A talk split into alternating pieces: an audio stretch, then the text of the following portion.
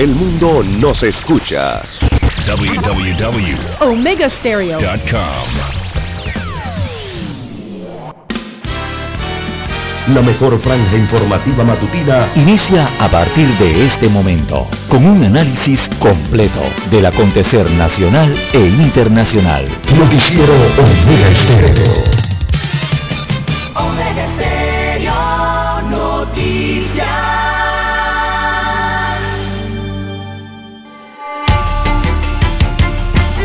Continuación, los titulares, con los hechos que son noticias hoy.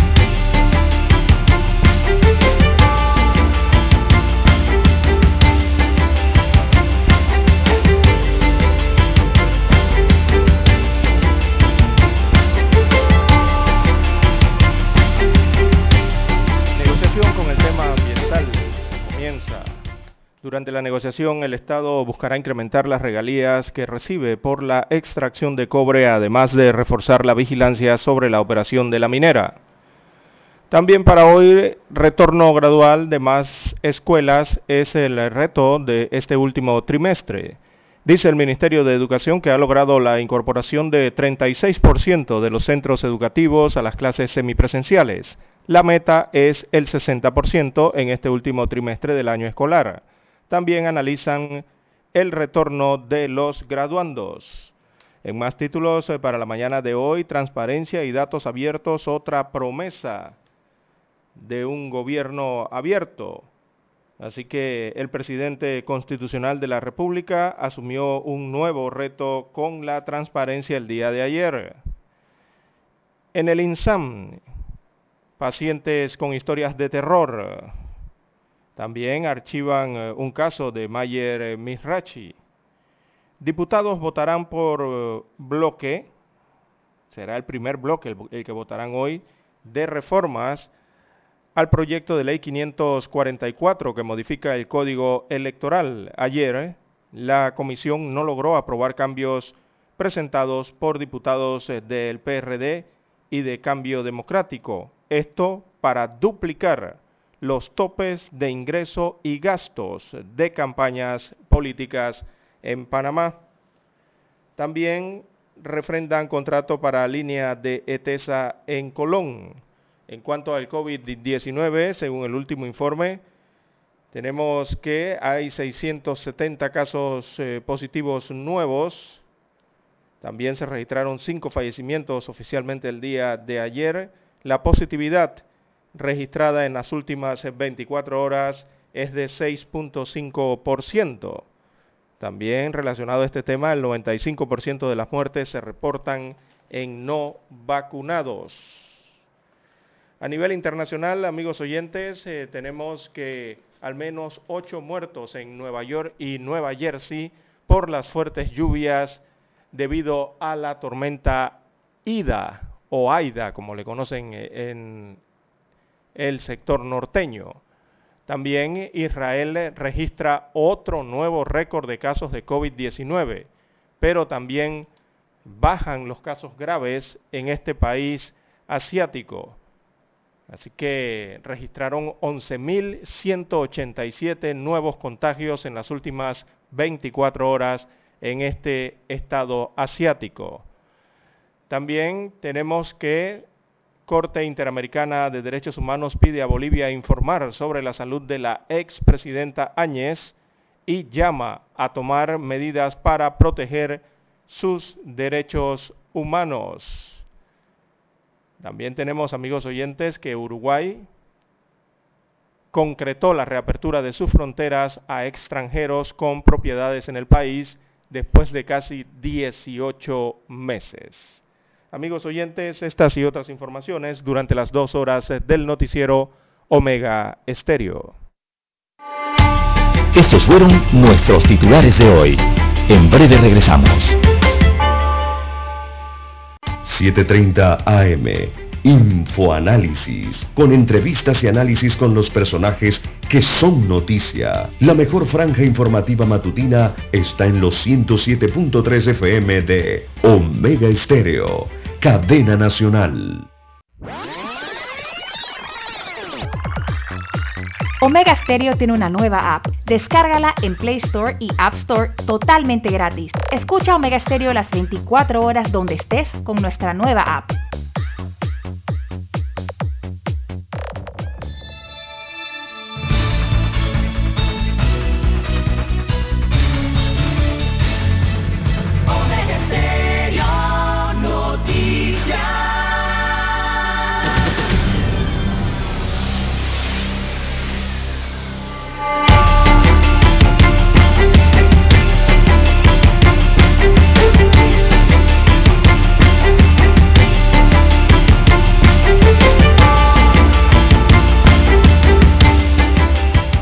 Buenos días amigos oyentes que nos escuchan a nivel nacional a través de todas las frecuencias eh, de Omega Estéreo Panamá. Sean todos bienvenidos a esta nueva emisión informativa para este jueves 2 de septiembre del año 2021.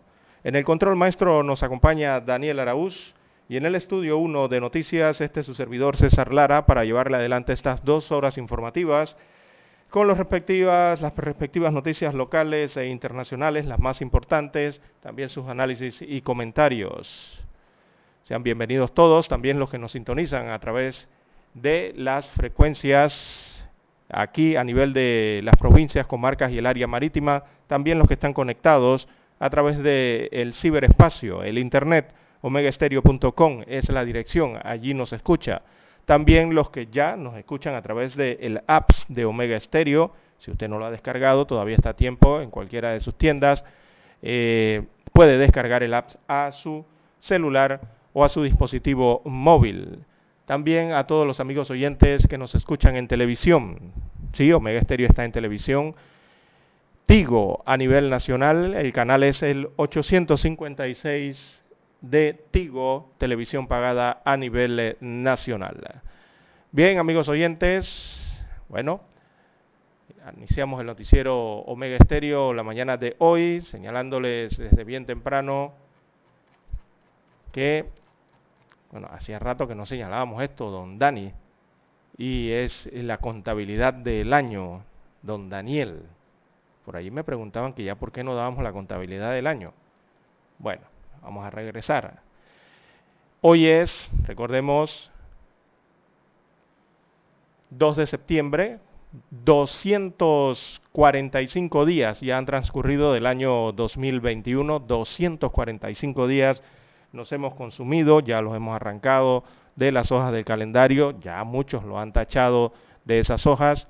Estamos en la semana número 35, esto para los ahorristas, la semana 35 del año para los que siguen el informe epidemiológico de salud, también es la semana 35 eh, epidemiológica en Panamá.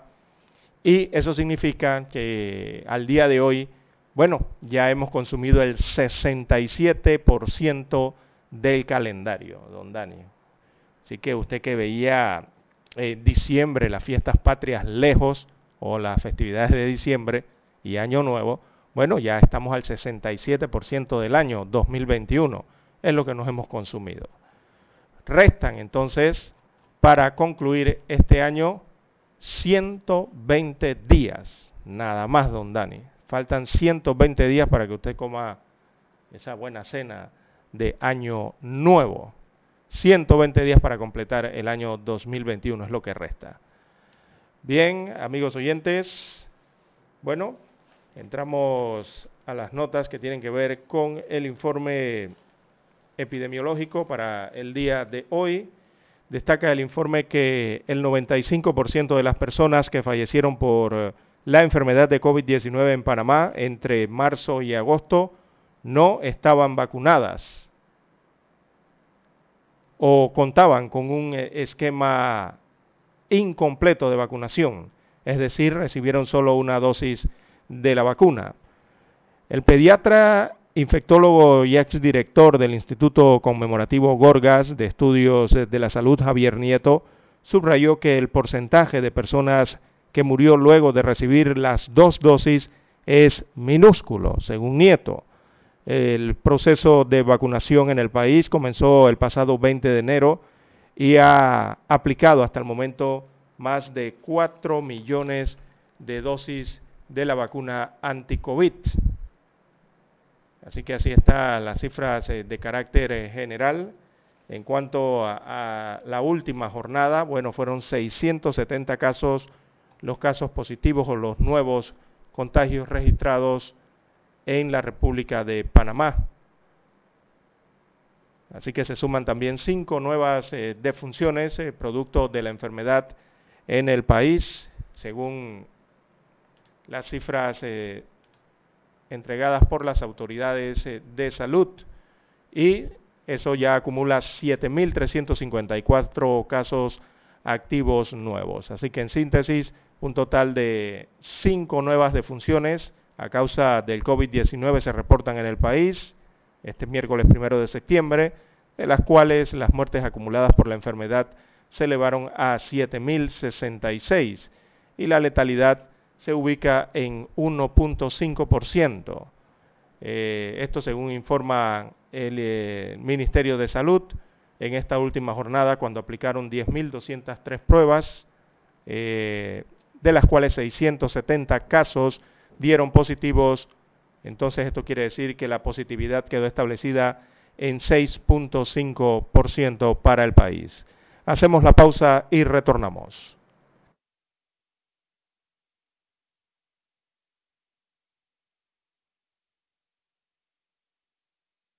FM de Omega Estéreo, 530 AM Noticiero Omega Estéreo presenta los hechos nacionales e internacionales más relevantes del día.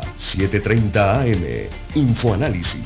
Con entrevistas y análisis con los personajes que son noticia. De 8 y 30 a 9 y 30 de la mañana, sin rodeos, con Álvaro Alvarado. De lunes a viernes, por Omega Estéreo. Omega Stereo tiene una nueva app. Descárgala en Play Store y App Store totalmente gratis. Escucha Omega Stereo las 24 horas donde estés con nuestra aplicación totalmente nueva. En centrales telefónicas, la casa del teléfono es tu mejor opción. Te asesoramos y ofrecemos buena atención años de experiencia trabajando para ti. La casa del teléfono, ubicados en Via Brasil y Vista Hermosa. La casa del teléfono, líder de telecomunicaciones. La casa del teléfono, distribuidores de Panasonic. Ven a visitarnos. La casa del teléfono. 229-0465 lsdtcorp.com Distribuidor autorizado Panasonic. Para anunciarse en Omega Estéreo, marque el 269-2237. Con mucho gusto le brindaremos una atención profesional y personalizada. Su publicidad en Omega Estéreo. La escucharán de costa a costa y frontera a frontera. Contáctenos 269-2237. Gracias.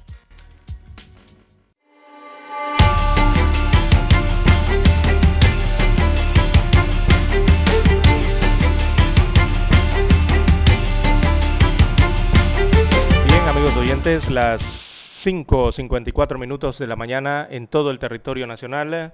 El detalle entonces del informe epidemiológico, los casos activos se elevan a 7.354 eh, casos activos, o sea, son personas eh, contagiantes, tienen la capacidad de contagiar a otras personas, están eh, bajo vigilancia epidemiológica en estos momentos. Esa es la cantidad, 7.354.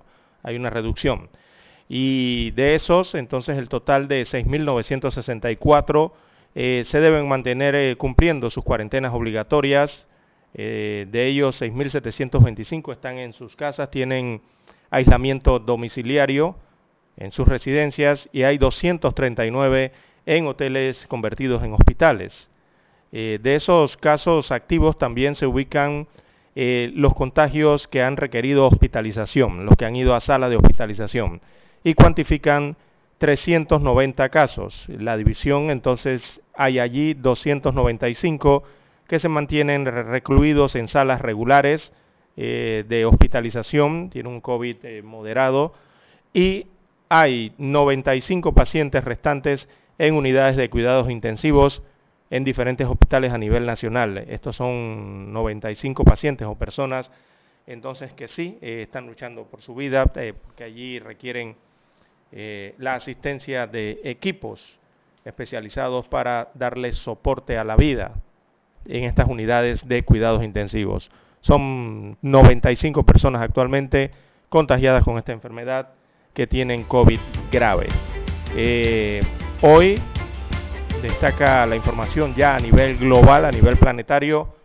Eh, veamos, vámonos con la de Panamá dentro del concierto de naciones.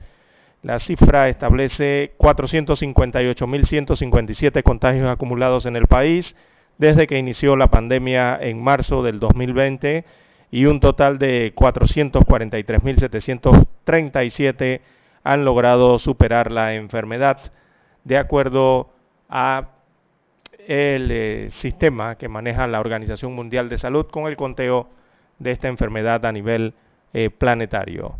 En cuanto a las vacunaciones, el programa ampliado de inmunización PAI eh, ha logrado aplicar 3.942.247 dosis de la vacuna contra la COVID-19 de la farmacéutica Pfizer eh, y 722.358 dosis de la farmacéutica AstraZeneca, las cuales totalizan eh, las dosis aplicadas en el país han sido 4.664.600 dosis, según el último reporte que entrega el programa ampliado de inmunizaciones. Eso eh, nos viene dando una idea, Daniel, amigos oyentes, de la cantidad eh, de vacunados en el país. El país ya podría estar promediando el 65% eh, de la población vacunada. Eso es eh, lo que podría tener el país, o sea, unos 2,8 millones de personas aproximadamente vacunadas contra el virus. Con esa cantidad de dosis, más de 4 millones que han sido aplicadas a nivel nacional. Lo que nos viene indicando entonces que personas parcialmente vacunadas o con una sola dosis están entre los 940 mil aproximadamente, el 22%, y los que tienen el esquema completo de vacunación, o sea que ya han recibido las dos dosis y están bien vacunados, eh, esos pueden andar entonces por el 40 y, mm, casi el 43% del total más de 1.850.000 personas eh, tienen la dosis completa de la vacuna eh, contra la COVID-19. Así que eso nos indica que Panamá se está acercando a su meta, a su meta establecida eh, para la vacunación. Bueno, algunos ven esa meta, una que ha dicho el presidente, que es que él ha anunciado que va, hay vacunas para toda la población. Cuando él está hablando de toda la población, está hablando desde cero años o, meses hasta la persona más adulta del país, o sea, la población total que podría estar llegando a los 4,3 millones de habitantes. O la otra población meta, que es la que también hay que analizar ese tema, las autoridades de salud, porque recordemos que la otra población meta se basa en cuanto a lo que establecen las farmacéuticas. ¿Y por qué digo esto? porque eh, la vacuna no ha sido aprobada para menores de 12 años de edad. O sea que esa no puede ser población meta hasta el momento. Eh, en Panamá, hasta los 12 años, según el último censo, el último reporte poblacional en el país, eh, pueden existir entre 0 a 12 años una cantidad de cercana al millón de habitantes de Panamá que tienen entre 0 a 12 años de edad creo que anda por 995 mil, por allí promedio anda eh, la cantidad de niños o infantes entre 0 a 12 años de edad. Así que eso se saca de la contabilidad. Eh, por el momento, hasta que, bueno, haya una vacuna que sea aprobada para esa edad, ¿verdad? Así que si usted le resta ese milloncito al total de la población, entenderá entonces que eh, por el momento Panamá espera vacunar entre 12 a mayores de 12 años de edad, cerca un poco 3 millones o 3.1 millón aproximadamente es la meta que sería de vacunación. Ahora bien, esa es la meta que uno deduce, porque las autoridades de salud no han oficializado cuál es la población a vacunar. Eh, mm, ellos no han dicho si es la población total del país o si hay una población debido a que las vacunas no se pueden aplicar a ciertos grupos etarios de esa misma población, como son los niños de 0 a 12 años de edad. Si es a 3 millones, entonces Panamá se está acercando a su meta de casi el 70-71%. Bien, hay que hacer la pausa, amigos oyentes, porque hay que escuchar las notas del glorioso himno nacional.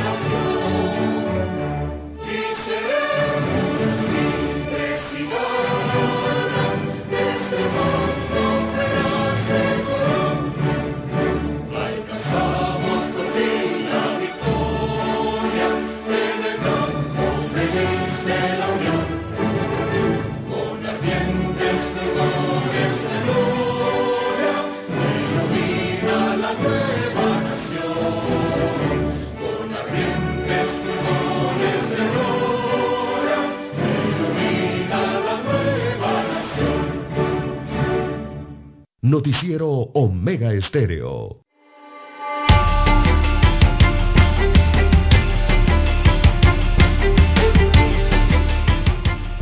Bien, amigos oyentes, las 6.4, 6.4 minutos eh, de la mañana en todo el territorio nacional. Eh, se confirmaron los rumores eh, del pasado viernes, del fin de semana pasado, a inicios de semana, amigos oyentes, en, cuando, en cuanto a la renuncia del director de tránsito y transporte terrestre de la autoridad eh, ATTT, triple T, tiene esta institución. Así que Miguel Martínez, el, arquitecto Miguel Martínez, presentó su renuncia eh, al eh, órgano ejecutivo, al presidente de la República, en cuanto al cargo de director de Tránsito y Transporte Terrestre, director general en este caso. Y ha sido designado entonces eh, el secretario general de esta institución de nombre Carlos Boris Ordóñez Osorio. Él eh, es a partir del día de ayer el nuevo jefe o director general de la ATTT, luego de que Martínez presentó su renuncia. Eh, Esto ha llamado mucho la atención, sobre todo por el tema que en, la, en esta autoridad, en esta entidad, se ha iniciado una investigación judicial y otra por parte de transparencia en cuanto al otorgamiento de cupos irregulares, ilegales, ¿no? A través eh, de la institución que mantiene, se mantiene una investigación por parte del Ministerio Público en el que se encuentran algunos funcionarios eh, bajo investigación, incluso detenidos provisionalmente. Así que Rafael Reyes, que es uno de los dirigentes eh, de los transportistas selectivos, los taxis, eh, frente a esta nueva designación, eh, considera que se debe analizar, dice que se debe analizar esta designación ya que se necesita una depuración profunda en esta entidad estatal. Se debe designar a alguien que no tenga nada que ver con la administración actual, según dijo el transportista eh, Boris Reyes respecto a la nueva designación de Carlos Boris Ordóñez, que es el nuevo director de tránsito y transporte terrestre. Eh, también algunos miembros de las organizaciones de usuarios han señalado recientemente que eh, ha sido un error por parte del Ejecutivo eh, colocar o designar en, estas, en estos altos cargos a transportistas. En este caso, Miguel Martínez viene del, venía del sector transportista, ¿no? ahora ha presentado su renuncia. Eh, y así lo siguen considerando la mayoría de los entes que tienen que ver con el transporte en la República de Panamá, sea eh, los colectivos, el transporte eh, selectivo, el, de turismo, que han opinado al respecto de que esta institución entonces sea dirigida por ellos mismos, ¿verdad? Porque son transportistas. Bueno, eh, este nuevo director general eh, encargado, Carlos Ordóñez, se desempeñaba como secretario general de, la autoridad desde el año 2019, cuando fue designado. Tengo entendido que es abogado, ¿no? Pareciera, me, da la impresión de que he escuchado su nombre, creo que es abogado. Eh, en una institución, entonces, que realmente sus pilares están basados en muchos temas legales. Hay que saber mucho de leyes, resoluciones decretos de normativas para dirigir esa autoridad, sumado entonces al componente técnico que tiene que ver ya en sí con el tema de las señalizaciones y la otra parte que tiene que ver con la seguridad vial en el país. Pero principalmente mucha ley hay que saber allí también, estar bien empapado sobre eh, esta cantidad de leyes que existen en el país sobre transporte eh, sea ferroviario, sea eh, transporte terrestre y sus diferentes modalidades. Así que bueno, inicia una nueva fase allí en la Autoridad del Tránsito y Transporte Terrestre. Las 6.9, 6.9 minutos eh, de la mañana en todo el territorio nacional. También en otras informaciones tenemos para hoy que decretan medida cautelar a comunicador social el día de ayer el juez de garantías Carmelo Abdiel Zambrano Tejera decretó como medida cautelar personal de reporte periódico una vez al mes ante las oficinas del Ministerio Público a un comunicador social por la presunta comisión del delito contra la vida y la integridad personal en la modalidad de violencia de género. El juez de garantías, luego de escuchar los argumentos de los intervinientes, basó su decisión de aplicar la medida cautelar personal de reporte periódico por considerarla necesaria y proporcional a la naturaleza del hecho aunado a los riesgos procesales del caso. Destaca hoy la redacción del diario El Siglo en su página 6. Este caso guarda relación con publicaciones en un medio digital en el mes de enero del año pasado dice el siglo, punto final a la, nota de redacción del siglo. Bueno, aquí en Omega Estéreo le decimos que se trata del caso de Mauricio Valenzuela, eh, que se trabaja en la página digital Foco. Y eh, quien ha denunciado entonces a Mauricio Valenzuela es la diputada del circuito 86, Zulay Rodríguez. Entonces, debido a eso, se adelantan las investigaciones en el Ministerio Público por esa denuncia que decanta en esta medida cautelar de reporte periódico una vez al mes de Valenzuela ante las autoridades por el delito, eh, perdón, por la presunta comisión del delito contra la vida, la integridad personal, eh, en la modalidad de violencia de género, según eh, destaca la denuncia de la diputado del circuito 86, ella es Zulay Rodríguez. Así que ese es el caso que versa hoy en esta nota que aparece en la página 6 del diario El Siglo. Las 6.11, 6.11 minutos de la mañana en todo el territorio nacional. También en más informaciones eh, para la mañana de hoy, amigos oyentes, tenemos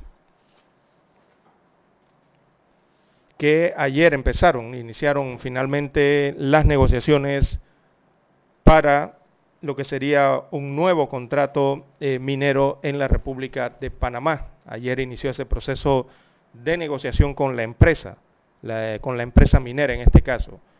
Esto se da en medio de todos los cuestionamientos y rechazos de organizaciones ambientales eh, que han rechazado esta situación y ayer se dio inicio entonces oficialmente por parte del gobierno central eh, este proceso de negociación para este nuevo contrato.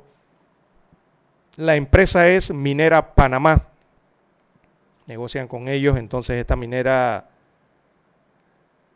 es, eh, desarrolla la mina Cobre Panamá. Esto queda ubicado en la provincia de Colón, en el distrito de Donoso, limítrofe allí con eh, la provincia de Coclé en sus corregimientos de la parte norte. Así que el ministro de Comercio e Industria, Ramón Martínez, explicó que esta negociación se buscará en ella la defensa de los intereses nacionales, según dice el ministro, y que la operación eh, minera se desarrolle bajo estándares eh, internacionales y las mejores prácticas. Martínez afirma, asegura que es la única forma de que esta operación pueda seguir adelante en el país, eh, la única forma sería es que se haga ambientalmente responsable, según dijo el ministro de Comercio e Industrias. Eh, por ello, también el Ministerio de Ambiente sustentará algunos aspectos que se deben colocar en el nuevo contrato, según adelantaron. Por su parte, un vocero que es miembro del equipo negociador eh, por parte de la empresa minera Panamá, que es de nombre Manuel Aispurúa, dijo, indicó más bien que el, proceso será franco, según los representantes de la empresa minera. Eh, esperan que sea un proceso robusto, exhaustivo y transparente, es lo que señala la minera. Esperemos una, esperamos una negociación en la que respeten de igual manera los mejores intereses del Estado y nuestros derechos adquiridos como empresa, buscando los mejores resultados para Panamá, según dice la minera, que tienen derechos adquiridos en el país para explotar eh, este tipo de material en Colón. Bueno, el gremio minero también virtió su opinión. Eh, la afirmación de Aisprúa coincide con la Cámara Minera de Panamá, que es la CAMIPA, eh, que calificó como positivo el inicio de las negociaciones eh, porque además eh, de reconocer la importancia y relevancia del sector minero en el desarrollo sostenible y la recuperación económica del país, dice la CAMIPA pone fin a un periodo de inseguridad generando, generado este periodo según esta, este gremio minero. Esto lo generó un fallo de la Corte Suprema de Justicia, el cual declaró inconstitucional el contrato ley de la concesión minera y del que se mantiene pendiente la publicación de sentencia en Gaceta Oficial.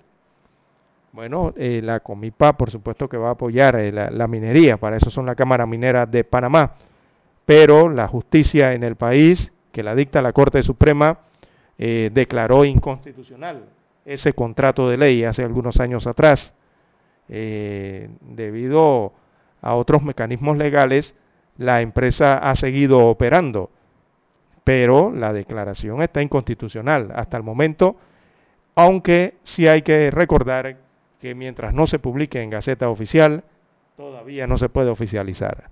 Pero si la, la Corte ya dictaminó su inconstitucionalidad. Así que con esta negociación se, envía un mensaje claro, dice la Cámara de Minera, contundente de que en Panamá se da un trato justo a la inversión extranjera, según asegura este gremio. Es lo que dice el gremio y lo que dice la minera. Del otro lado de la acera hay un rechazo amplio por parte de los ambientalistas. Así que los, los miembros del Centro de Incidencia Ambiental, que es el CIAM Panamá, alegan que la minería siempre se ha asociado a la falta de transparencia y destrucción del ambiente. La contaminación en cuerpos de agua, o sea, en los ríos, es un asunto serio que se debe, ante todo, prevenir. Eh, lo que es el enfoque no debe ser eh, solo de mitigar daños o tratar de repararlos, sino evitar que ocurran en primer lugar según señaló la abogada y especialista de derecho ambiental Joana Ábrego. Ella explicó que en el caso de Minera Panamá, las autoridades deben exigir enérgicamente que implementen un verdadero enfoque de prevención, porque denota insuficiencia de las medidas eh, contempladas en su estudio de impacto ambiental. Esto para evitar graves daños al ambiente y a las comunidades. En tanto, Olmedo Carrasquilla del colectivo Voces Ecológicas, este es el COVEC por sus siglas, vaticinó una negociación sin transparencia, sin la participación ciudadana y sin el debido proceso. Ellos aducen desde, esa asociación que a pesar de lo, del discurso de desarrollo del gobierno, el país sigue con altos índices de desigualdad porque la mayor parte de los beneficios se los lleva la empresa minera. Nunca ha habido el control de rendimiento de cuentas eh, del material que se extrae y se exporta y la reversión económica que le toca al fisco, según señala el colectivo de voces ecológicas COVEC. Bien, amigos oyentes, así inició el día de ayer entonces esta negociación con Minera Panamá y el Estado para lo que sería un nuevo contrato. Así que el diálogo para este nuevo contrato con el gobierno despierta lo que son las suspicacias entre los ambientalistas, diversos grupos también de la sociedad civil. Hacemos la pausa y retornamos. Somos Omega Estéreo. 40 años siendo la cadena nacional en FM Estéreo, pionera en Panamá. Desde los estudios de Omega Estéreo, establecemos contacto vía satélite con la voz de América. Desde Washington, presentamos el reportaje internacional.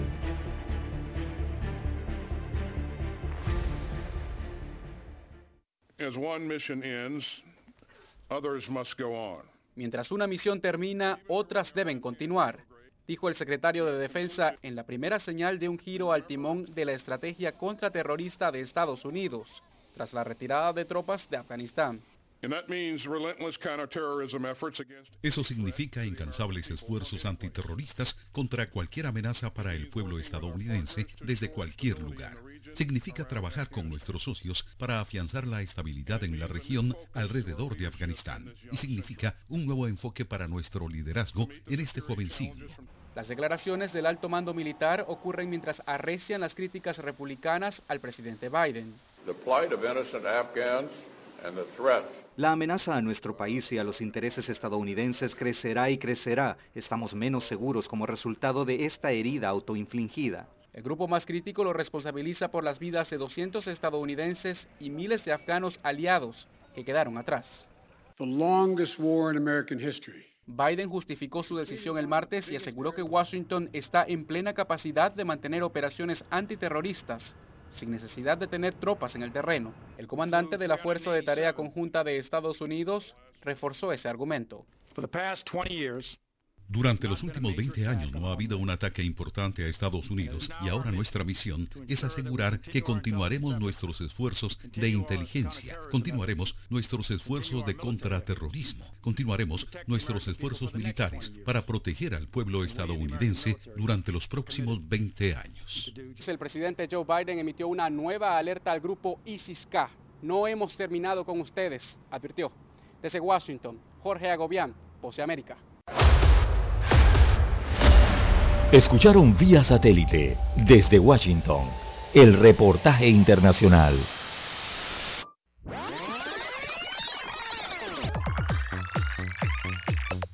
Omega Stereo tiene una nueva app. Descárgala en Play Store y App Store totalmente gratis. Escucha Omega Stereo las 24 horas donde estés con nuestra aplicación 100% renovada.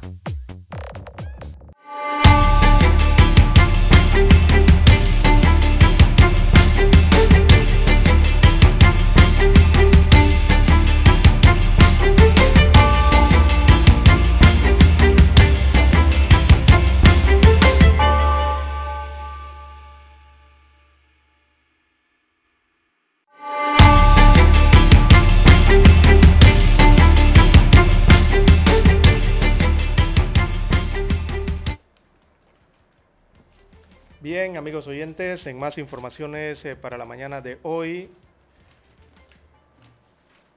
tenemos que habrá, hoy se estará generando información importante en la Asamblea Nacional de Diputados, en una de sus comisiones, ya que hoy eh, se registrará lo que será la votación del primer bloque de las reformas al Código Electoral. Este código que es el que rige eh, la actividad electoral en el país, principalmente la que se hace cada cuatro años con las elecciones generales. Bueno, las primeras tensiones y desacuerdos en torno a este proyecto de ley, ese es el proyecto de ley número 544, el proyecto que, modifica el código electoral.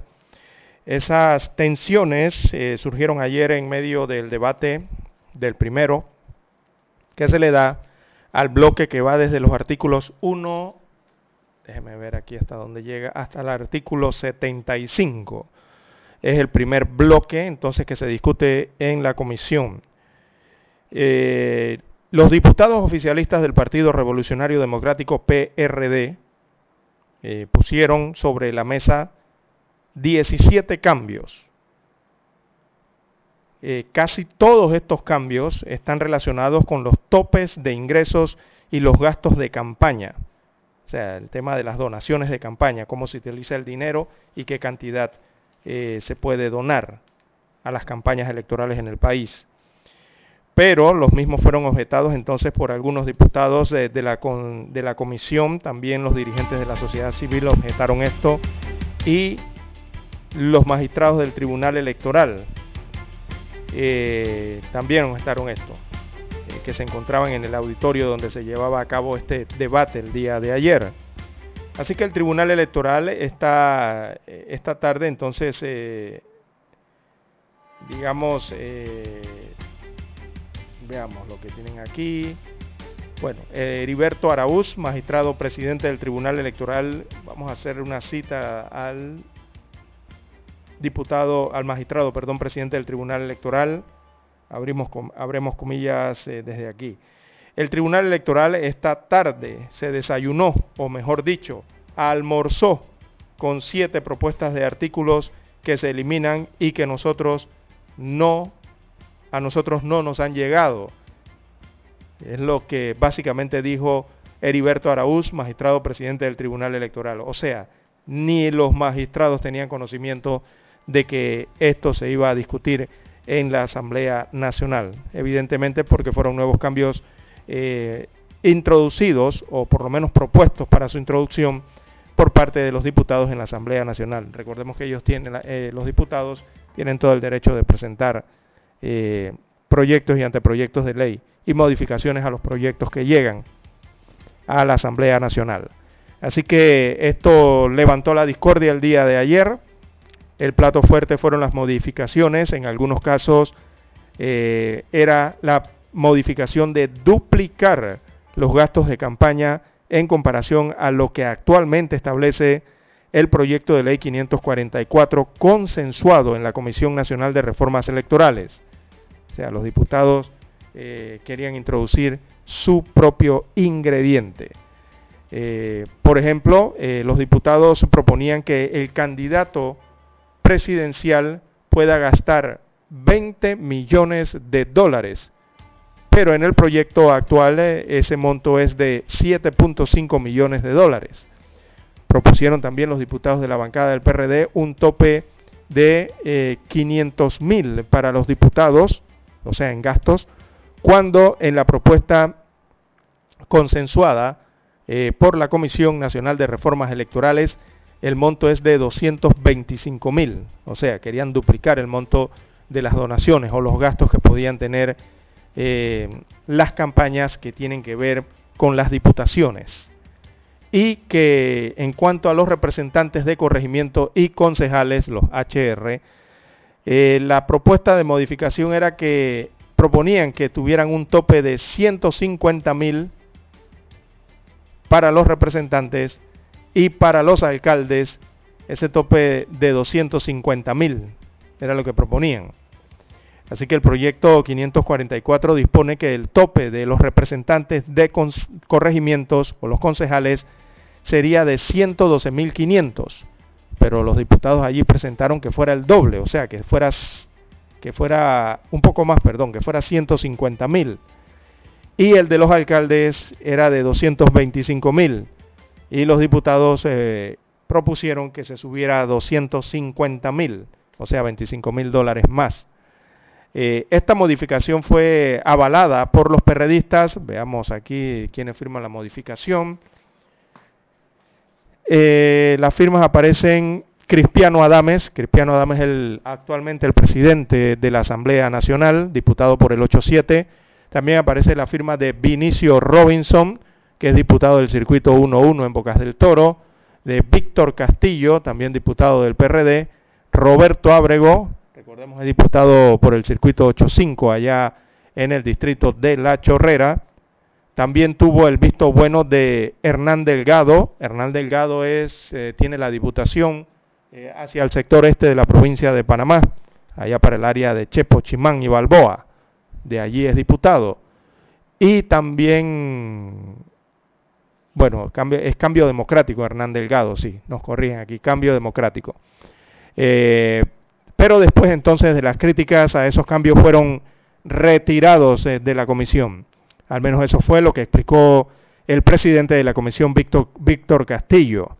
Sin embargo, minutos antes de que eso pasara, el magistrado Araúz, Heriberto Araúz, había dejado claro a los diputados que el Tribunal Electoral no estaría de acuerdo en que se desmejore el proyecto de ley, ni que haya un retroceso en el sistema electoral panameño, ni que se desconozca, disminuye, disminuya, ignore o vulnere ningún derecho que esté plasmado en el documento, según dijo el magistrado presidente del Tribunal Electoral.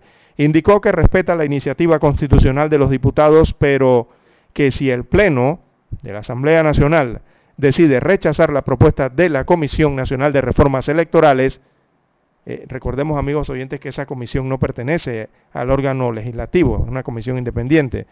Entonces, eh, se mantendrá lo que establece el actual código electoral les recordó eso entonces a los magistrados comisionados allí en la Asamblea Nacional. Veamos dentro de lo que declaró ayer, él señaló que la última palabra la tendrá el presidente constitucional de la República, en este caso sería Laurentino Cortizo Cohen, quien decidirá si veta o no la propuesta que salga de la Asamblea Nacional. El debate puede terminar incluso en la Corte Suprema de Justicia por razón de una objeción de inexequibilidad que el presidente presente en virtud de que no se ponga de acuerdo con la Asamblea. Eso pudiera ocurrir. Así que la bola puede picar y, extenderse. Y según los magistrados del Tribunal Electoral, ellos creen que va a haber eh, la voluntad política de la Asamblea y del Ejecutivo Así que los magistrados eh, no hemos, eh, nos hemos reunido en varias ocasiones con el presidente y el vicepresidente de la República y nos han manifestado su voluntad y disposición de que el sistema electoral panameño se mejore, según advirtió el magistrado presidente del Tribunal Electoral. Claro, esto en base a lo que se presentó de la Comisión Nacional de Reformas Electorales en el texto único del proyecto 544 y sus reformas. Mm, más bien no lo que se vaya o quieran introducir los diputados. Así que los diputados también propusieron modificar el artículo referente a las prohibiciones sobre las donaciones o aportes a partidos políticos, precandidatos y candidatos.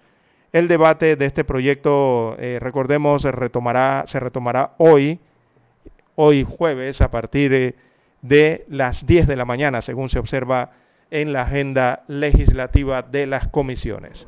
Bien, amigos oyentes, hacemos la pausa y retornamos con la lectura de los periódicos. Noticiero Omega Estéreo, 7:30 AM. Infoanálisis, con entrevistas y análisis con los personajes que son noticia. La mejor franja informativa matutina está en los 107.3 FM de Omega Estéreo, cadena nacional. Desde los estudios de Omega Estéreo, establecemos contacto vía satélite con la voz de América. Desde Washington, presentamos el reportaje internacional.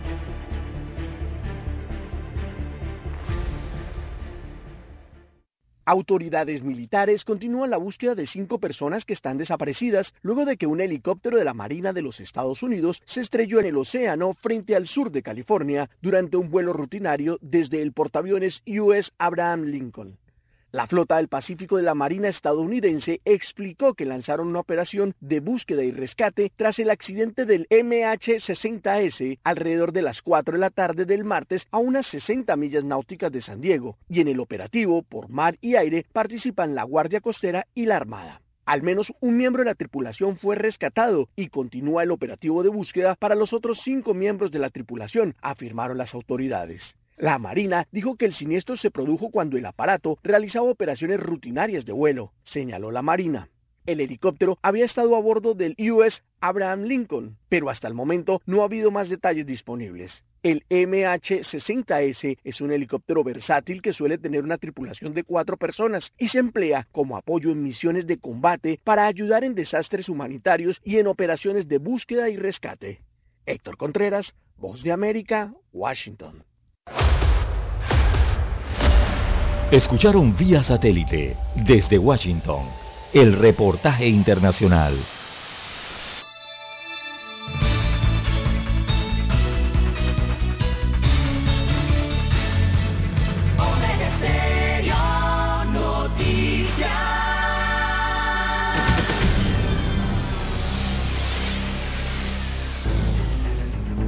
Las noticias impresas en tinta sobre papel. Con ustedes.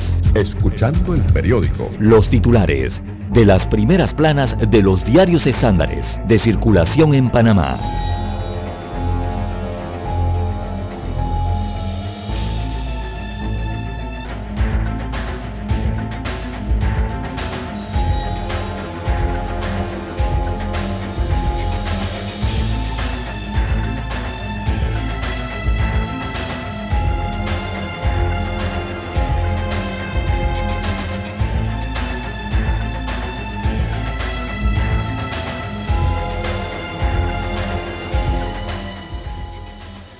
Bien, amigos oyentes, el diario La Estrella de Panamá, la decana de la prensa nacional, titula para este jueves 2 de septiembre del año 2021. Gobierno y Minera Panamá en la mesa por nuevo contrato. Destaca hoy el diario La Estrella de Panamá en portada eh, una amplia fotografía acompañando este titular. Allí se observa al ministro de Comercio e Industrias Ramón Martínez, que precisamente aseguró ayer que no se busca renegociar el contrato con la empresa, sino que las conversaciones se centren en un nuevo documento. Destaca hoy el diario La Estrella de Panamá. También destaca tope de gastos y donantes en el debate de las reformas. Así que el debate a las reformas electorales se centró en el tope de gastos para las campañas y en las empresas y personas naturales que pueden donar a las campañas políticas en el país. En otro de los títulos, eh, para la mañana de hoy, los mejores alumnos deben estudiar docencia. Hay una entrevista a Mariana León, que es la presidenta de la Comisión de Educación de APEDE, y aboga para que los estudiantes con mejores calificaciones se interesen en estudiar para ser educadores. Pide además el regreso presencial eh, de las clases. En esta entrevista que está en la página 4A y aparece la gráfica entonces de Mariana León. También en política, Partido Popular, la feroz lucha que amenaza su existencia. Hay un análisis en la página 2A de la decana de la prensa nacional. También en gastronomía, whisky americano, eh, un destilado con su propia personalidad. Así que los que les interesa saber cómo se hace el whisky en América, allí está la página 5B. La mayoría los prefieren escocés. En los deportes, Ivette Valdés y su sorpresivo inicio en los Paraolímpicos. El deporte no estaba en la mente del atleta, pero un día hizo un lanzamiento de jabalina por invitación y en Tokio es la segunda vez que representa a Panamá en Tokio 2020 en estas Olimpiadas Paraolímpicas. También eh, arranca la octagonal, eso es el día de hoy, amigos oyentes. La Selección Nacional de Fútbol de Panamá inicia hoy su camino al Mundial de Qatar 2022. En el mismo escenario, acá en el estadio Rommel Fernández en Juan Díaz, y con el mismo onceno, o sea, va a enfrentar a Costa Rica. Esto donde terminó su proceso que lo llevó a Rusia 2018, recordemos hace cuatro años atrás. Bien, eh, el diario La Estrella de Panamá también destaca hoy el cuadro COVID-19. Este cuadro señala que hay 458.157 casos confirmados, son los contagios acumulados a lo largo de la pandemia. También hay 7.066 fallecidos, eh, es el total acumulado a lo largo de la pandemia. En cuanto a la última jornada, tenemos que se registraron 670 nuevos contagios o casos el día de ayer, en las últimas 24 horas. Y también se reportaron ayer eh, cinco eh, muertos producto de la enfermedad. En cuanto a los recuperados, 440 la cifra está en 443.737 personas curadas o restablecidas eh, de la enfermedad. Son los curados hasta el momento. Bien, estas son las cifras del cuadro COVID-19 del diario La Estrella de Panamá y son los títulos que presenta la decana de la prensa nacional para hoy.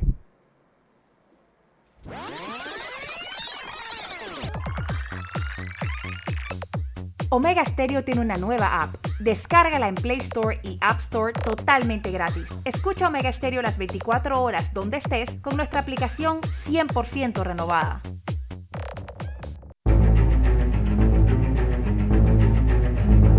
Bien amigos oyentes, retornamos a la lectura de los principales titulares de los diarios eh, para la mañana de hoy. Llega el Metro Libre a la mesa de redacción de Omega Estéreo. Bien, titula hoy el Metro Libre, habrá nuevo contrato con Minera Panamá.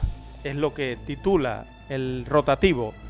Dice que el ministro de Comercio e Industria Ramón Martínez aseguró ayer que los negociadores que representan al Estado buscarán los mejores y mayores beneficios para el país los avances eh, de negociaciones se harán públicos periódicamente, según el Metro Libre. También Wall Street cierra con récord. El índice tecnológico ganó 0,33% a 15.309,38 puntos. En tanto, el índice ampliado Standard Poor's 500 cerró estable, más 0,033% a 4.524,17 puntos y el Dow Jones se dio 0,13% a 35.313,22 unidades. Se informó ayer en la Bolsa de Valores de Nueva York. También para hoy el Metro Libre titula Zulay Rodríguez dice que solo esperó disculpa de Valenzuela. No me van a callar es la obra autobiografiada, no, aquí dice autobiográfica, corrijo, de la diputada Zulay Rodríguez Lu, es diputada por el circuito 86 de San Miguelito, que será lanzada esta obra la próxima semana en la capital. Rodríguez reveló que del caso contra el fotógrafo y comunicador eh, social Mauricio Valenzuela de la web Foco esperaba una disculpa por mencionar a su esposo e hijo en una publicación. También para hoy tenemos, amigos oyentes, testimonio de la vida que insta a la superación. Aparece fotografía en primera plana del Metro Libre de Fanny Wong. Ella lidera programas eh, para la alfabetización tecnológica de personas con discapacidad en el país. También titula hoy La formación teatral se aplaza en el país. En pandemia floreció la artisticidad de grandes y chicos que encontraron en las tablas su gran pasión. En otro de los títulos del diario Metro Libre para hoy, Panamá estrenará, se estrenará en Mundial de Béisbol en Taiwán. Destaca la información que la selección U12, o el US London, ¿no? en inglés, eh, viene siendo la sub-12 de béisbol nacional, logró su cupo para el Mundial de la categoría que se llevará a cabo en Taiwán. Este es el Mundial de, Béisbol en Taiwán, eh, sub-12.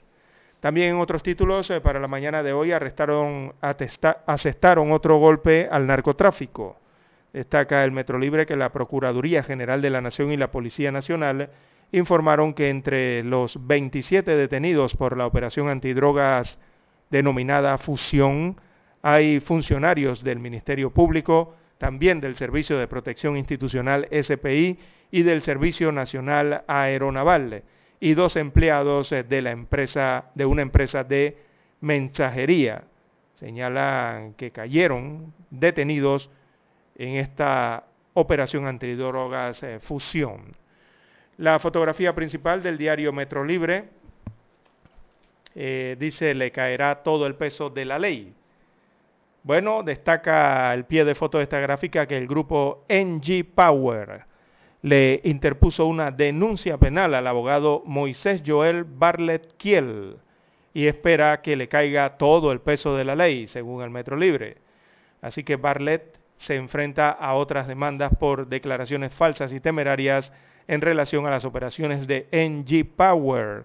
Esperamos, abro comilla, cito, esperamos que este señor asuma sus responsabilidades, aseguró ayer un vocero Suponemos que debe ser un vocero de la empresa NG Power. No lo coloca el Metro Libre en la mañana de hoy. Bien, estos son los títulos que aparecen en portada del diario Metro Libre. La pequeña pausa y retornamos con lo que nos tiene el diario La Prensa.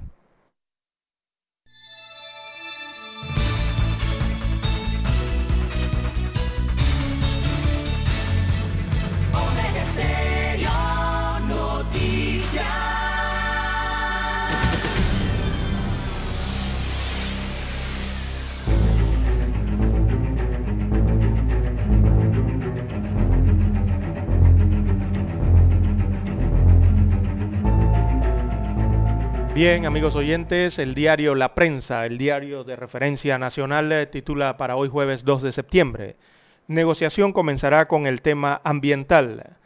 Destaca el LIT, eh, redactado por Alex Hernández, eh, periodista del diario La Prensa, que el tema ambiental es el primero que discutirán los equipos negociadores designados por el gobierno central y también por la empresa minera Panamá que ayer eh, iniciaron la negociación para lograr un acuerdo que permita continuar con la extracción de cobre en las montañas de Donoso en la provincia de Colón. Así que durante la negociación el Estado buscará incrementar las regalías que recibe por la extracción de cobre, además eh, de reforzar la vigilancia sobre la operación minera, destaca en un colgado el diario La Prensa. También destaca el rotativo, el retorno gradual de más escuelas es el reto de este último trimestre. El Ministerio de Educación ha logrado la incorporación de un 36% de los centros educativos a las clases semipresenciales. La meta es el 60% en este último trimestre del año escolar. También analizan el retorno de los graduandos. destaca hoy una de las notas del diario La Prensa. En panorama, el título principal es El INSAM dice pacientes con historias de terror, una seguidilla de reportajes que presenta el diario La Prensa respecto al Instituto de Salud Mental de Panamá. Además, archivan caso de Mayer Misrachi. En otro de los títulos, Transparencia y Datos Abiertos, otra promesa.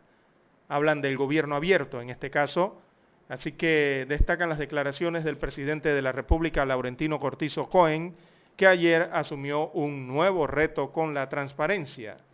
Eh, se trata del cuarto Plan de Acción Nacional de Gobiernos Abiertos, que busca promover la colaboración y participación ciudadana para fortalecer la transparencia y la gobernanza. Así que la prensa también presenta hoy un análisis, un, gobierno abierto postergado, dice la prensa, que para el año 2023 el gobierno de Laurentino Cortizo se comprometió a hacer transparente la gestión del presupuesto, la toma de decisiones en materia ambiental y hasta las políticas públicas de sexualidad de los adolescentes. Todo esto pudiera hacerse actualmente, según señala el rotativo. Bien, en otros títulos del diario La Prensa para hoy refrendan contrato para línea de ETESA a Colón. Este es un tema de infraestructura. Así que la Contraloría General de la República refrendó el contrato entre las empresas de transmisión eléctrica SA, esa es la empresa ETESA, y el consorcio Agrupación Sabanitas Panamá, que se encargará de construir la línea de transmisión entre la subestación Sabanitas en Colón y la subestación Panamá 3. También el 95% de las muertes se reportan en no vacunados. Destaca parte del informe de las estadísticas del COVID-19 en Panamá. Señala la información que el 95% de las personas que fallecieron por esta enfermedad entre marzo y agosto no estaban vacunadas o, o contaban con un esquema incompleto. La primera dosis significa un esquema incompleto. Es decir, recibieron solo una dosis de vacuna. Sí, aquí lo explica. Así que el informe del COVID-19 de la estrella destaca para hoy 670 casos positivos nuevos, también 458.157 casos totales, esto a lo largo de la pandemia, cinco fallecidos en el día, según el reporte de la última jornada. 7.066 es el acumulado de fallecidos que tiene el país y 6,5% es la positividad de las pruebas en las últimas 24 horas. En cuanto a las dosis de vacunas aplicadas, destaca el cuadro de la prensa, ya va por 4.664.600 eh, los pinchazos que han dado con esta vacuna anti-COVID en el país. Bien, y en el último título del diario La Prensa para hoy, diputados votarán hoy primer bloque de reformas. Esta es la que tiene que ver con las reformas al Código Electoral. Así que será en la Comisión de Gobierno de la Asamblea Nacional. Allí se continuará hoy el debate del proyecto de ley número 544 que modifica el Código Electoral. Ayer la comisión no logró aprobar cambios eh, presentados por diputados del Partido Revolucionario Democrático y un diputado de Cambio Democrático para duplicar los topes de ingresos y gastos de campaña, echando por tierra la propuesta presentada por el Tribunal eh, Electoral. Bien, amigos oyentes, estos son los títulos que presenta en portada el diario La Prensa y con ellos culminamos la lectura de los principales titulares de los diarios estándares de circulación nacional. Hasta aquí, escuchando el periódico. Las noticias de primera plana, impresas en tinta sobre papel.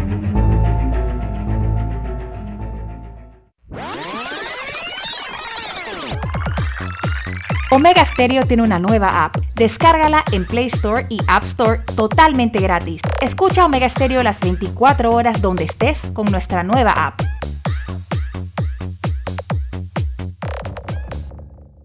Para anunciarse en Omega Estéreo, marque el 269-2237. Con mucho gusto le brindaremos una atención profesional y personalizada. Su publicidad en Omega Estéreo. La escucharán de costa a costa y frontera a frontera. Contáctenos 269-2237. Gracias. Panamá inicia la cuenta regresiva para la celebración de los 200 años de nuestra independencia de España. La Estrella de Panamá, el diario más antiguo del país y el Ministerio de Cultura preparan la serie de especiales, publicando historia del Bicentenario. Busca el inserto coleccionable cada jueves a partir del 12 de agosto en la Estrella de Panamá. Celebremos unidos nuestro Bicentenario. Omega Estéreo 40 años de innovación. Desde los estudios de Omega Estéreo, establecemos contacto vía satélite con la voz de América. Desde Washington, presentamos el reportaje internacional.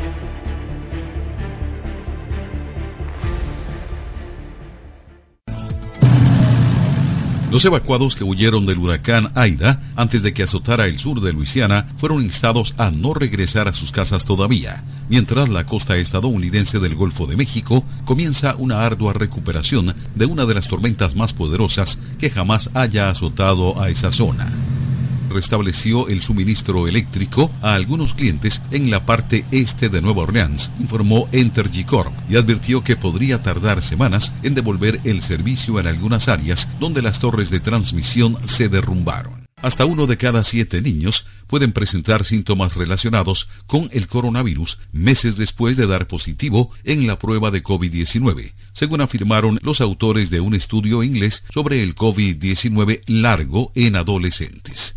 Los niños rara vez se enferman gravemente de COVID-19, pero pueden sufrir síntomas persistentes y el estudio es uno de los mayores de este tipo sobre la frecuencia del llamado COVID-19 largo en este grupo de edad. Las remesas a México, una de las principales fuentes de divisas del país, crecieron en julio por decimoquinto mes consecutivo, impulsadas tanto por un mayor número de envíos como por un incremento en el monto promedio de las operaciones, de acuerdo con cifras del Banco Central. Escucharon vía satélite desde Washington el reportaje internacional. Omega Estéreo 40 años innovando. Es momento de adentrarnos al mar de la información. Este es el resultado de nuestra navegación por las noticias internacionales más importantes en este momento.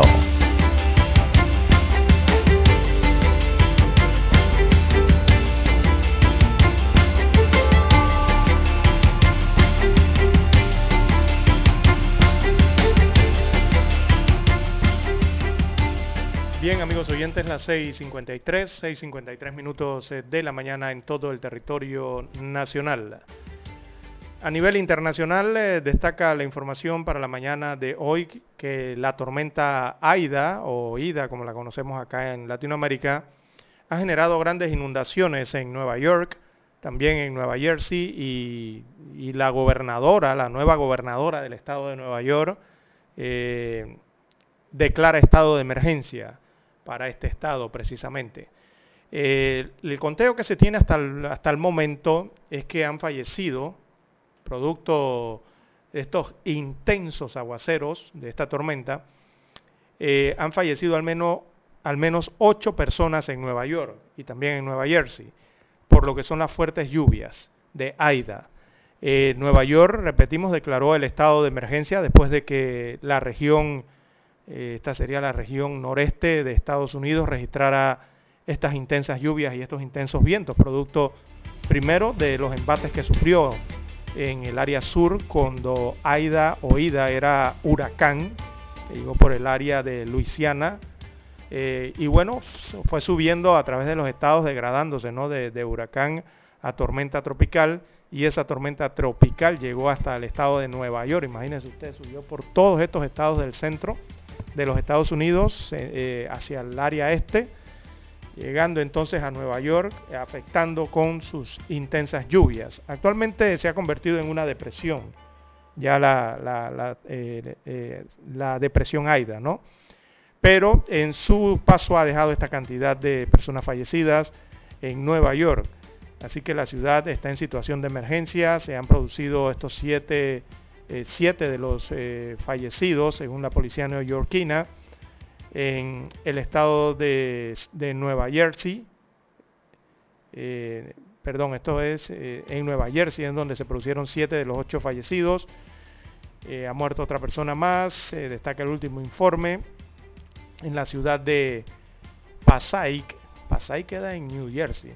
Así que las tormentas se forman parte de los remanentes entonces del huracán Aida que se ha degradado a tormenta y ha atravesado la parte este del país desde que entró por el estado de Mississippi y Luisiana, donde causó graves inundaciones y al menos seis fallecidos en estos estados que acabo de mencionar.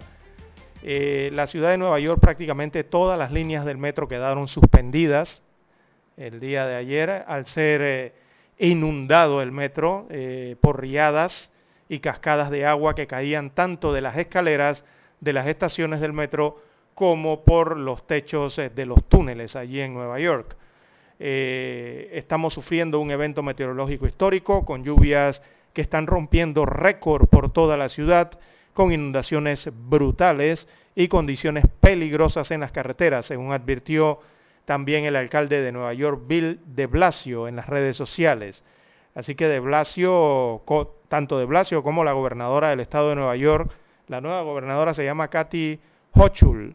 Ellas, eh, ellos señalaron que eh, en unas pocas horas cayó mucha más lluvia de lo esperado, lo que ha dejado a la región en una pésima situación, según destacan los últimos informes que llegan desde este estado, este del este de los Estados Unidos de América, que bueno, también ha sufrido de estas eh, lluvias intensas producto de estos fenómenos climáticos. Repito, ya AIDA, veamos aquí el, el NHC, bueno, ya se eh, concluyó esta, esta, este, esta, la marcan como depresión tropical, ya prácticamente finalizada, convertida quizás en un disturbio tropical a estas horas del día eh, en los Estados Unidos de América.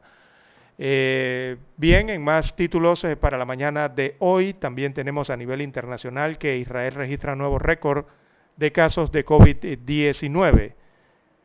la cifra que ha publicado el Ministerio de Salud del país asiático es 11.187 nuevos contagios de la enfermedad que fueron identificados en las últimas 24 horas, o sea, para el miércoles. Y este viene representando un nuevo máximo desde el comienzo de la pandemia. Esto en medio, ellos tienen la, cuarta ola eh, de, la pandemia, eh, que sin embargo se diferencia esta ola de las anteriores en que no ha registrado, según sus estadísticas, no ha registrado un aumento significativo en los casos graves, según se observan en los cuadros. Eh, veamos ahí 666 pacientes hospitalizados graves. Eh, continúa la tendencia decreciente de la cifra de pacientes hospitalizados, que tras aumentar de forma mm, constante durante, veamos aquí, agosto, julio, durante mes y medio, comenzó entonces a descender esta semana tras alcanzar según el recuadro 753 el pasado domingo. Así que lo que está ocurriendo es que el país se encuentra en medio de esa cuarta ola, que a diferencia de las anteriores, entonces se caracteriza por no registrar un aumento significativo de los casos graves. Esto indica, eh, es el indicativo de la vacunación, evidentemente, ¿no?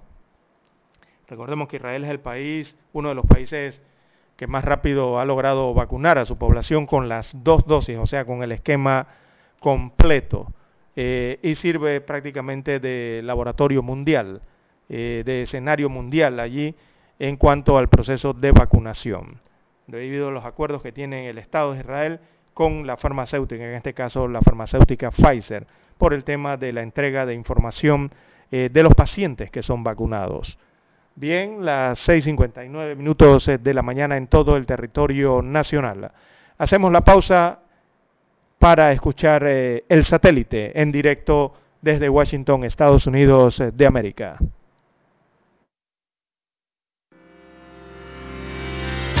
Esta es la hora.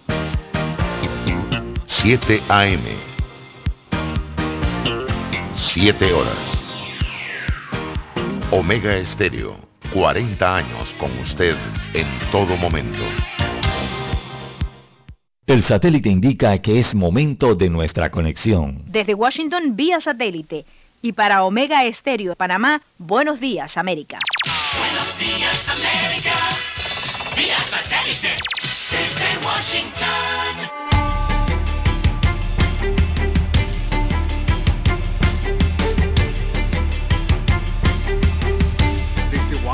les informa Henry Llanos. Expertos en salud pública afirman que la tendencia de nuevos casos por contagio de la variante Delta podría comenzar a descender. Nos informa José Pernalete. El alza constante de nuevas infecciones por la variante Delta del coronavirus puede mostrar un declive significativo de manera eventual tras semanas de ascenso continuo. A pesar de que los Centros para el Control y Prevención de Enfermedades han registrado cifras récords de nuevos contagios y hospitalizaciones recientes en todo el país, podría presentarse un cambio en la dinámica de la diseminación del virus. Nosotros vimos cómo se comportó el Delta tanto en la India como en el Reino Unido. José Perralete, Voz de América, Miami. El presidente de Estados Unidos, Joe Biden, atacó el miércoles una ley de Texas que prohíbe la mayoría de los abortos en el estado, horas después de que la Corte Suprema se negó a actuar ante una solicitud de emergencia de grupos de derechos al aborto para impedir que la medida entrara en vigencia. Biden, un defensor del derecho al aborto como muchos demócratas estadounidenses, dijo que la ley en el estado del suroeste viola descaradamente el derecho constitucional establecido bajo la histórica decisión Roe vs. Wade de 1973. Un informe de Un Mundo Sin Mordaza destaca que la situación de la libertad de expresión en Venezuela continúa deteriorándose. Desde Caracas nos informa Carolina Alcalde. De acuerdo al informe semestral sobre libertad de expresión 2021 de la organización Un Mundo Sin Mordaza, el Estado venezolano desarrolló una nueva faceta de ataques contra medios independientes e incumplió sus obligaciones de respeto a la libertad de expresión y acceso a la información. Luciana Denicio, miembro del equipo jurídico de la organización, puntualizó. Las cifras son alarmantes. Crecen día a día los hechos por los cuales se busca silenciar a la prensa independiente y a los ciudadanos. Estos hechos responden a un patrón de persecución y de criminalización. Carolina Alcalde, Voz de América, Caracas. Las reservas de alimentos de la Organización de Naciones Unidas en Afganistán podrían agotarse este mes, advirtió, asomando la posibilidad de que la hambruna se sume a la larga lista de crisis que encara el movimiento talibán tras regresar al poder. Aproximadamente una tercera parte de los 38 millones de habitantes de Afganistán no saben si podrán comer todos los días, declaró Ramis Alabarkov, coordinador humanitario de la Organización de Naciones Unidas en Afganistán. Ecuador completó la vacunación de más del 51% de su población y ahora exige a los viajeros que llegan a los aeropuertos del país la presentación de una declaración de salud. Nos informa Giselle Jacome. Con el apoyo de la empresa privada, universidades, ejército, Cruz Roja, el presidente ecuatoriano Guillermo Lazo logra la meta de vacunar a 9 millones de ecuatorianos en 100 días de gobierno. La llegada de miles de vacunas cada semana desde que empezó el plan ha sido fundamental para llevar a cabo el proceso. La ministra de Salud, Jimena García, reconoce. Quiero anunciar con mucha emoción y esperanza que a esta hora hemos ya superado ampliamente los 8.4 millones de personas vacunadas. Giselle Jacome, Voz de América, Quito. Francia empezó a administrar dosis de refuerzo de la vacuna contra el COVID-19 a personas mayores de 65 años o con problemas de salud subyacentes. Mientras la contagiosa variante Delta del coronavirus se propaga por el país, Francia es el primer país importante de la Unión Europea en introducir vacunas de refuerzo generalizadas desde Washington vía satélite y para Omega Estéreo Panamá hemos presentado Buenos Días América. Buenos Días América vía satélite desde Washington. La mejor franja informativa matutina está en los 107.3 FM de Omega Estéreo, 530 AM. Noticiero Omega Estéreo presenta los hechos nacionales e internacionales más relevantes del día. 730 AM. Infoanálisis. Con entrevistas y análisis con los personajes que son noticia. De 8 y 30 a 9 y 30 de la mañana, sin rodeos con Álvaro Alvarado, de lunes a viernes, por Omega Estéreo.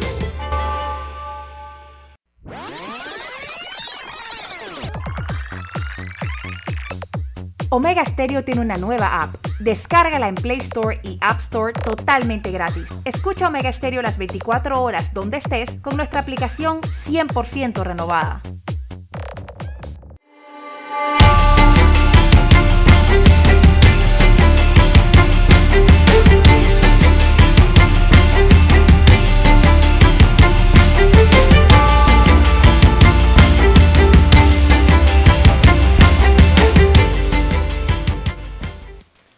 Bien, amigos oyentes, el eh, a esta hora de la mañana, a esta hora del día, las 7.05, 7.05 minutos de la mañana en todo el territorio nacional.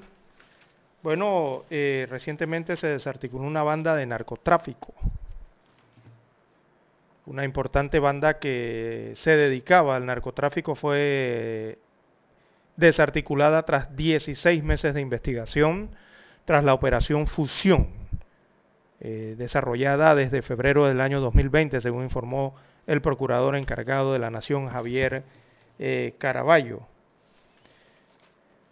La operación Fusión hubo 20, 20 más 7, son 27 detenidos, entre ellos eh, hay funcionarios de las instituciones Senan, también del SPI y también del Ministerio Público.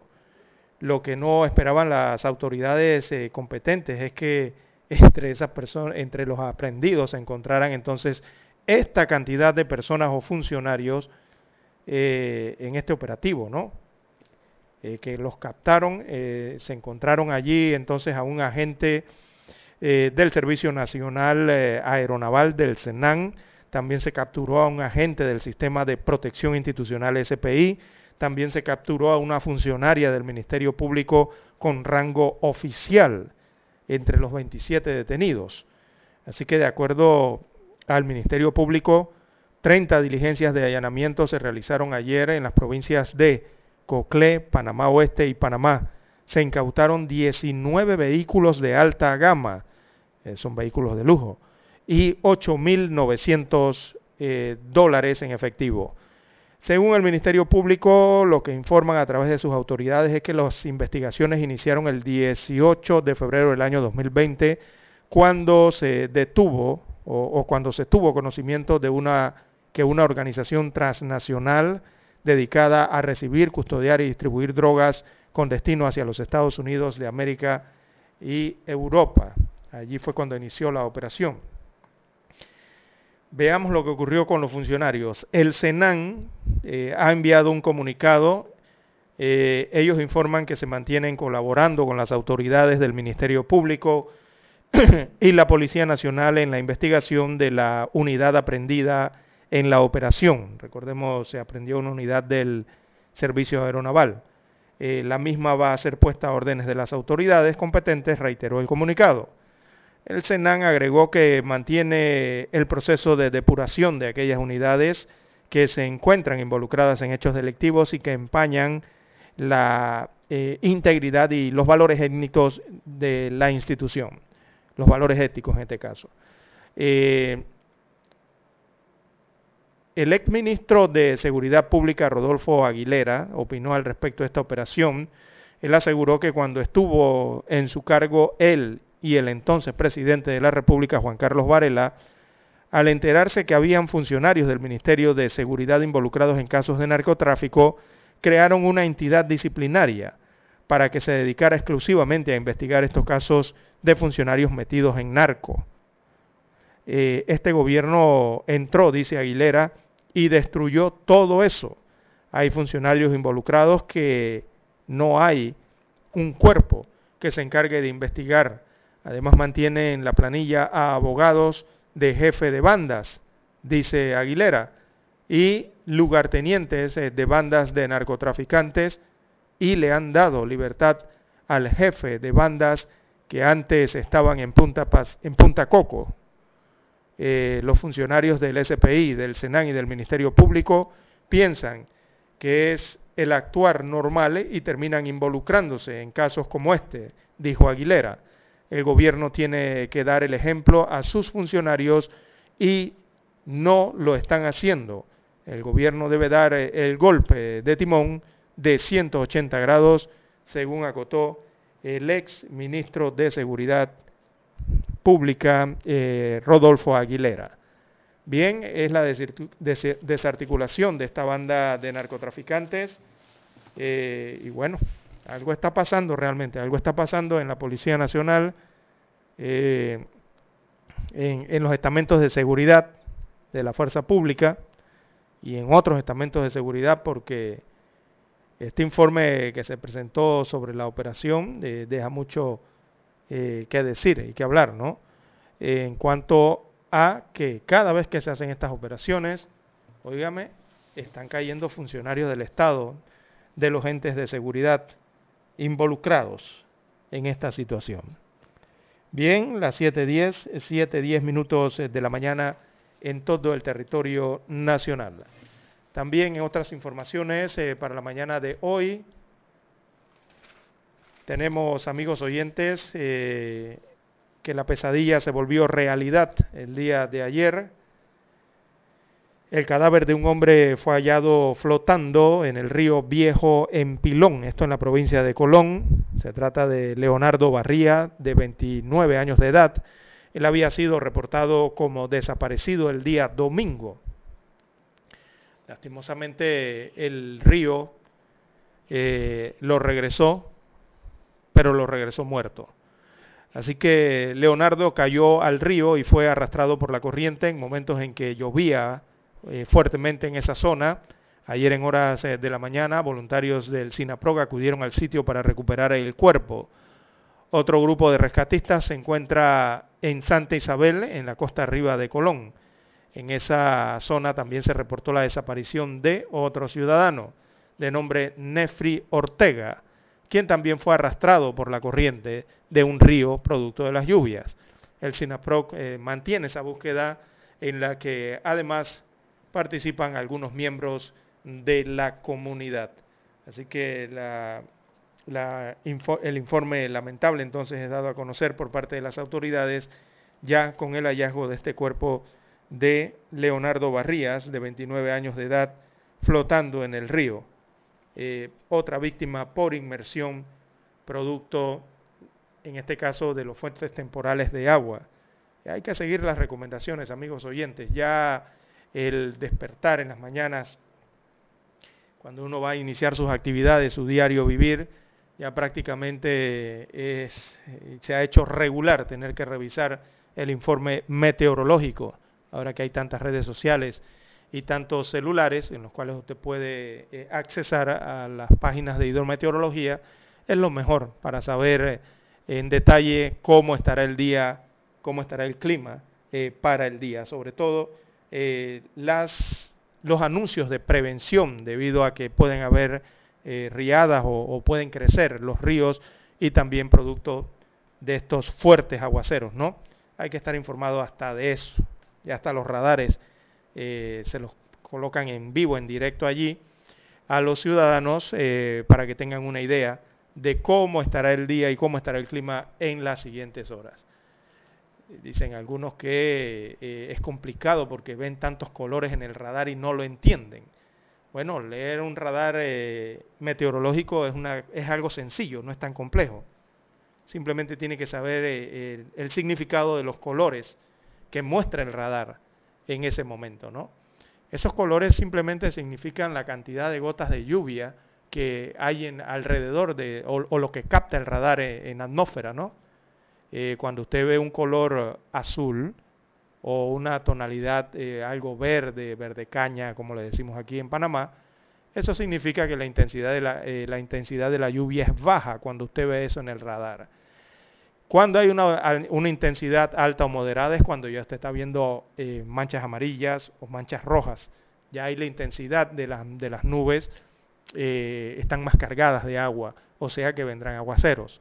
Y cuando ya usted ve ese color marrón, eh, de marrón, ese color violeta intenso, entonces ya allí las lluvias, eso es un indicativo que hay lluvias muy intensas, en esa zona que marca el radar, en esa zona de la provincia o del país que marca el radar.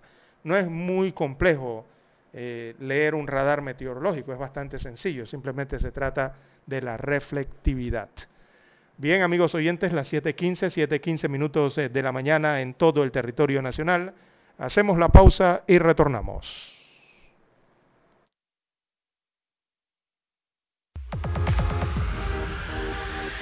Omega Stereo tiene una nueva app. Descárgala en Play Store y App Store totalmente gratis. Escucha Omega Stereo las 24 horas donde estés con nuestra aplicación totalmente nueva.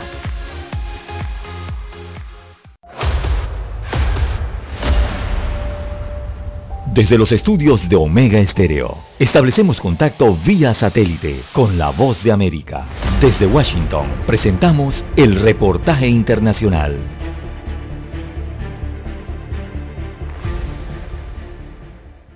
Los programas radiales Confidencial Radio y Onda Local fueron suspendidos por Radio Corporación, emisora por la que se difundían con el argumento de estar relacionados con un caso de lavado de dinero contra la Fundación Violeta Barrios de Chamorro. El periodista Julio López, director de Onda Local y cuyo programa era considerado crítico del gobierno del presidente Daniel Ortega, explicó a La Voz de América que los ejecutivos de la emisora le enviaron una notificación de carácter confidencial para informarle sobre esa decisión. Me parece absurda esa posición de la radio porque entonces deberían cerrar la radio, porque don Fabio Gadea también ha sido citado en la fiscalía por, por el mismo caso. En tanto, el programa Onda Local ha sido suspendido en tres radioemisoras, primero de Radio La Primerísima, donde fue transmitido durante 17 años hasta 2017, luego de Radio Universidad y finalmente de Radio Corporación, considerada uno de los últimos espacios radiales independientes que sigue al aire en Nicaragua. En el caso de Confidencial, este medio ya había sufrido dos allanamientos desde 2018 y recientemente Carlos Fernando Chamorro fue acusado por supuesto lavado de dinero, bienes y activos, apropiación, retención indebida y gestión abusiva, cargos de los que se defendió a través de su programa esta semana que se difunde por YouTube. Nos sacaron de la televisión abierta en el canal 12 y en el sistema de cable y ahora han prohibido la difusión de Confidencial Radio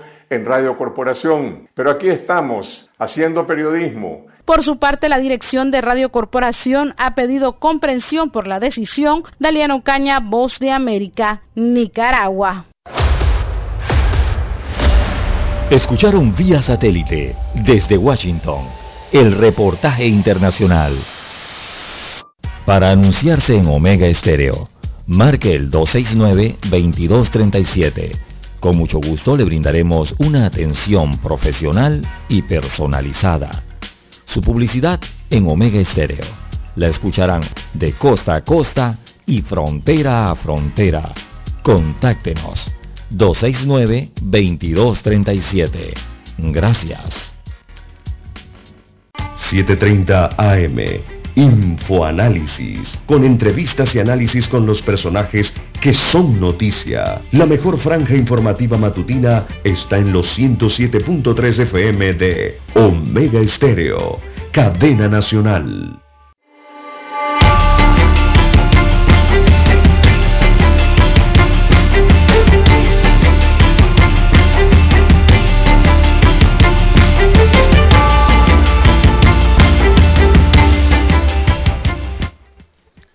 Bien, amigos oyentes, las 7.18, 7.18 minutos de la mañana en todo el territorio nacional.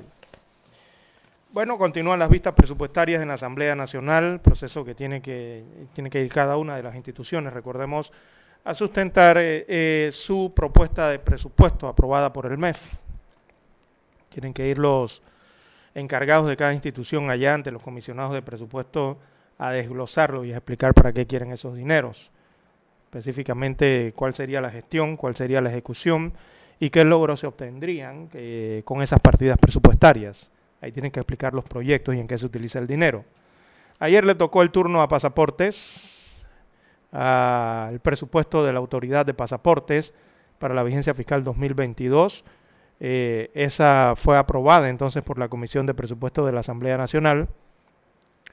Eh, recibieron 1,32 millones de dólares menos, señala la información. Dice que la cifra asciende a 5 millones 35 mil 609 dólares. Es el presupuesto que asciende para la vigencia fiscal 2022 de pasaportes. Esa suma se desglosa en 3.3 millones para funcionamiento y 1.6 millones para inversión. Eh, sin embargo, el administrador de pasaportes, él, él es de nombre Omar Ahumada, solicitó a los comisionados reconsiderar 600 mil dólares para atender compromisos de la institución en proyectos de modernización. A la fecha, Pasaportes ha tramitado más de 56 mil pasaportes electrónicos, dando un aporte al Tesoro Nacional de 5.1 millones de dólares. Destaca la información que extraigo hoy del diario El Siglo. Eh, también es otra de las instituciones. Yo creo que todas las instituciones que han ido a la Comisión de Presupuestos, todas se han quejado de eh, que supuestamente les han recortado el presupuesto, eh, tomando como referencia el presupuesto del año anterior. Pero aquí es donde está la problemática cuando se informa de estos temas. Y es que eh, hay que basarse en el presupuesto original, o sea, en el presupuesto oficial aprobado el año pasado. Muchas veces eh, cuando van los, eh, los funcionarios se basan es en el presupuesto modificado y de allí se agarran para decir que les están recortando tanta cantidad de dinero. Entonces, cuando se aprueba un presupuesto, por ejemplo, no sé, una institución X va y le aprueban 50 millones el año pasado para funcionar, eh, existe la modificación de ese presupuesto, que se da de diversas formas, ¿no? De partidas adicionales, eh, otros gastos que se le aprueba por parte de la Asamblea Nacional en el transcurso del año, y eso se suma. Y al final queda un presupuesto modificado. Por ejemplo, no sé, una institución X le aprobaron 50 millones de dólares, pero en el transcurso de año le aprobaron tantas partidas adicionales que su presupuesto, supongamos, llegó a, en vez de 50, llegó a 65 millones, que es el modificado. Eh, y va entonces al siguiente año a presentar un nuevo presupuesto para la siguiente vigencia fiscal y supongamos llega y presenta un presupuesto por 61 millones de dólares. Así que el modificado marca 65, pero el nuevo presupuesto marca 61. Ahí inmediatamente señalan que les están recortando 4 millones, cuando al final no es así, porque el año pasado le habían aprobado, supongamos, 50 millones de dólares. Quiere decir que al final les están aprobando más presupuesto, pero el problema es que no destacan de cuál presupuesto hablan ellos, les están recortando o si les estarían aumentando. Que allí se basa entonces eso en el presupuesto original que se presenta y se aprueba o en el presupuesto modificado. Depende de qué cifra utilicen. Pero lastimosamente esa- esos datos a veces no, no salen de la comisión de presupuesto y entonces uno no tiene allí la- la- las bases para señalar si realmente le han recortado o si realmente le han aumentado a las instituciones. Bien, las 7.23, 7.23 minutos de la mañana en todo el territorio eh, nacional. Y en cuanto a eso del presupuesto, la verdad es que para el próximo año, eh, yo no sé, pero eh, eh, hay que procurar, hay que procurar la reducción importante entonces en el gasto del funcionamiento en el Estado, el funcionamiento, o sea, el gasto de planillas, eh, que en la opinión pública, amigos oyentes, entre los ciudadanos, eh, solo vemos cómo está creciendo y creciendo y creciendo el gasto en las planillas del Estado con esos impuestos que damos nosotros como contribuyentes, que da todo el país como contribuyente para formar ese presupuesto, ¿no? Eh, mientras eh, vemos que las inversiones públicas en todos los ámbitos que requiere el país, lastimosamente no tienen partida.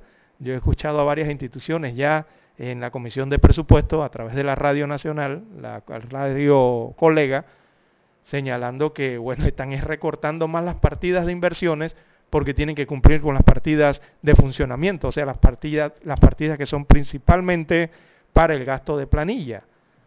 Entonces, no hay prácticamente partidas para iniciar eh, proyectos eh, en el país o nuevos proyectos, porque lastimosamente estamos viendo que en la realidad de los números, eh, todo prácticamente se va en pagar salarios a los funcionarios públicos mediante, sea ya mediante los actuales, sea mediante nuevos nombramientos o sea mediante leyes especiales, que es otra gran problemática eh, que tiene el Estado panameño, esto de las leyes especiales. Yo creo que ya eso hay que ir revisando esa situación eh, realmente el gobierno debe es incrementar el ahorro corriente, eh, darle prioridad a lo que podrían ser eh, la, financiación de inversiones públicas, o sea, nuevos proyectos o, o proyectos actuales o proyectos de continuidad y lastimosamente vemos que todo se está volviendo planilla, planilla, todo se está volviendo funcionamiento. Bien, ese es un llamado entonces al gobierno central, hay que bajar el gasto y aumentar los ahorros eh, y el gobierno lo sabe. Ellos saben, tienen sus expertos allá, sus asesores en el Ministerio de Economía y Finanzas y lo saben perfectamente cuando hacen la fórmula, suman y restan esto del presupuesto del Estado. Bien, las 7.25, 7.25 minutos de la mañana en todo el territorio nacional. Recordemos que juega la selección de Panamá también, don Dani. Eh, se enfrenta a su similar de Costa Rica, esto arrancando la, octagonal, lo que es la, ya la serie de eliminatoria final en el área de la CONCACAF para sacar o escoger más bien a los eh, tres representantes oficialmente, son tres cupos que son directos y quedaría un cupo que iría al repechaje, la cuarta posición. Así que bueno, Panamá se enfrenta hoy con un equipo integrado por eh, una combinación de experiencia y juventud frente al onceno costarricense eh, que viene con un poco más de experiencia. veo que en su mayoría, en su alineación, o los que ha traído para jugar, la mayoría son ya experimentados en estas lides, muy pocos eh, nuevos jugadores hay allí. Panamá sí está presentando más jugadores nuevos, una nueva camada de jugadores para enfrentar esta eliminatoria y las posibilidades de llegar a un mundial. Y también porque se basa esto en lo que es el proceso de transformación ya de este equipo, que recordemos la mayoría de sus jugadores que fueron a Rusia eh, ya estaban arriba de los 30, eh, actualmente andan por los 35, 36, 37, 38 años y eh, tiene que venir entonces los jóvenes en el reemplazo natural que se debe hacer de un equipo. Así que la mejor de las suertes para el equipo panameño que hoy se enfrenta en horas de la noche a su similar de Costa Rica. Amigos oyentes, no tenemos tiempo para más. Hay que entregar la emisión informativa para hoy en el control maestro Daniel Araúz. Y en el estudio 1 de noticias, este es su servidor, César Lara.